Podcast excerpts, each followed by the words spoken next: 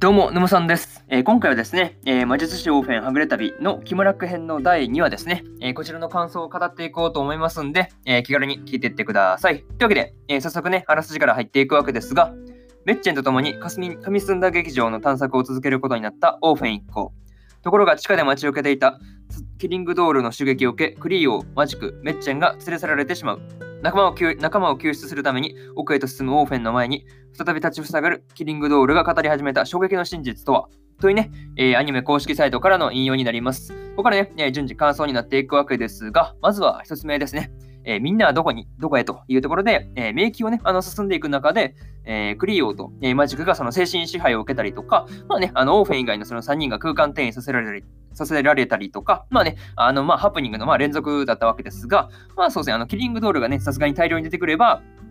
いくらオフェンでもその対処は難しいというところもね、なかなかね、その辺の言ってることからもそうですね、あの、キリングドールがなかなか、うん、厄介だなっていう風なところがね、まあ伝わってくるんじゃないかなっていう風に思ったりしました。はい。まあそれにしてもですね、あの、クリオが、クリオとね、あの、マジックが受けたあの精神支配攻撃ですよね。うん、これは絶対厄介ですよね。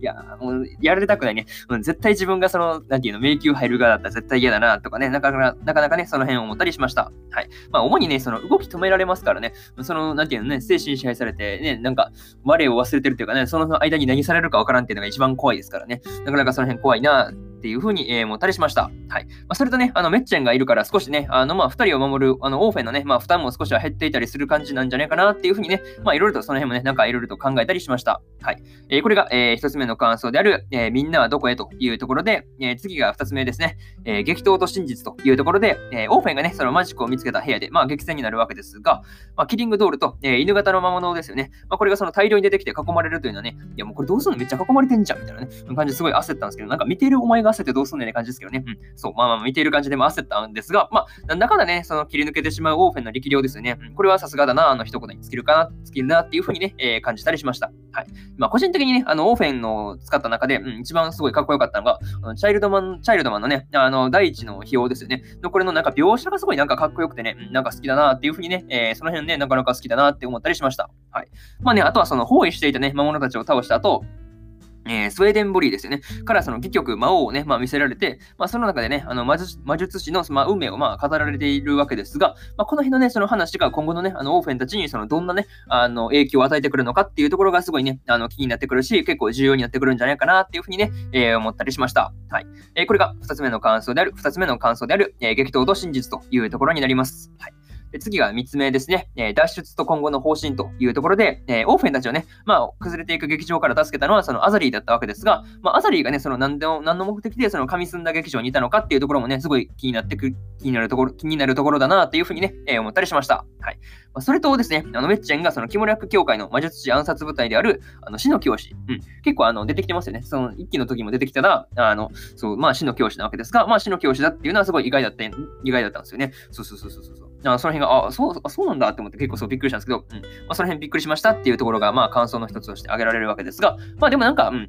なんていうね、貧しい魔術師暗殺部隊なんで、うん、すぐにその、なんかオーフェンを殺しに来るっていう感じではなくて、なんかそうですね、すぐに敵になるっていうことはなさそうな感じだったんで、まあちょっと安心しましたね。うんまあ、個人的にはそのラストでね、あの焼いていたあの、犬型の魔物ですよね。これをその空腹を理由にして、その、食べてしまいそうになるクリオがなかなかね、面白くて笑ってしまったんですよね。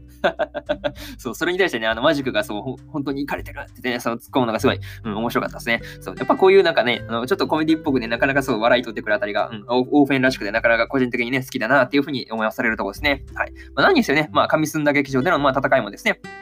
えー、無事に終わって何よりだったなっていうふうにね、えー、思ったりしました。はい。で、次、まあ、次っていうかね、まあ、ここまでで、えー、3つ目の感、3つ目の感想である、えー、脱出と今後の方針というところを追っておきます。で、そうですね、えー、最後にというパートに入っていくんですが、え、今回のね、まあ、戦闘シーンはなかなかあの見ていてですね、あのハラハラするけど、まあ、爽快感があって、なかなか見応えがあったなっていうふうにね、え、感じました。はい。次回はですね、まあ、ついにそのオーフェンたちが、えー、木村区へ、まあ、乗り込んでいく感じになると思うんですけど、まあ、どうなっていくのかはですね、この辺がすごい今から楽しみですね。うん。まあ、プラスね、あの、アザリの動きにもやっぱ注目する必要がありそうだなっていうふうにね、えー、思ったりしました。はい。とりあえずこんな感じで、えー、魔術師オーフェンはぐれ旅の、えー、キムラック編ですね、え、こちらの、え、第2話の感想ですね、えー、はここまでにしようと思います。はい。で、そうですね、先週ね、えー、第1話のね、えー、感想も喋ってますんで、よかったら、あのー、そうですね、そちらの方も合わせて聞いてもらえると、え、いいのかなっていうふうにね、え、思います。はい。っていうところですね。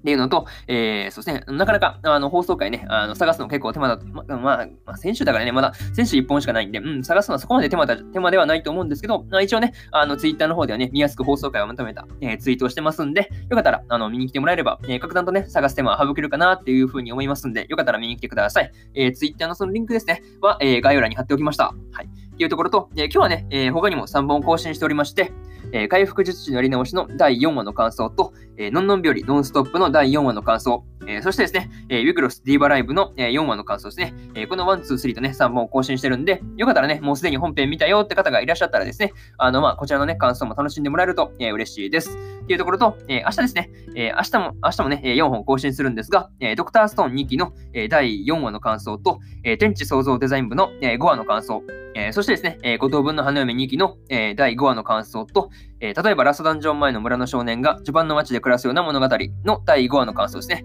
えー、この1、2、3、4とね、えー、4本更新しますんで、よかったら、え、明日もね、ラジオの方を聞きに来てもらえると、え、ものすごく嬉しいです。とりあえずこんな感じで、え、本日1本目のラジオの方終わっておきます。え、以上、まさんでした。え、それではね、え、次回の放送でお会いしましょう。皆様ね、ほんと体調の方気をつけください。それじゃあね、バイバイ。